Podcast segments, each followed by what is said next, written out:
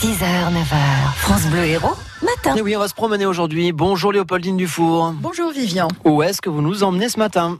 Direction Saint-Guilhem-le-Désert pour rendre visite à l'un des arbres les plus remarquables de l'Hérault. Dans ce village classé, après avoir arpenté les ruelles et visité l'abbaye de Gélone, ne manquez pas d'aller saluer le roi platane sur la place de la Liberté. Un véritable monument historique que cet arbre, vénérable, aux dimensions imposantes, dont les racines plongent dans le cours souterrain du Verdus. Au beau jour, il sert de parasol aux promeneurs et pèlerins qui profitent de son ombre bienfaisante et de la fraîcheur de la fontaine voisine, les cafetiers installant tables et chaises tout autour.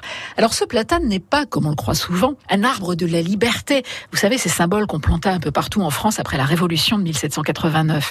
Des chênes, des platanes, des tilleuls et des peupliers. Une pancarte sur son tronc indique d'ailleurs qu'il fut planté le 21 janvier 1855 sous Napoléon III, mais il date plus vraisemblablement de la Révolution de février 1848, où une nouvelle vague d'arbres de la liberté a été plantée dans les communes. Calculez, ce majestueux ancêtre a donc plus de 170 ans, pour une hauteur d'environ 25 mètres et une circonférence de 6 mètres 12. Vous ne pourrez donc pas l'enlacer. Vu son grand âge, il est malheureusement victime d'un méchant champignon et certaines de ses vieilles branches, fragilisées, sont maintenues par des haubans.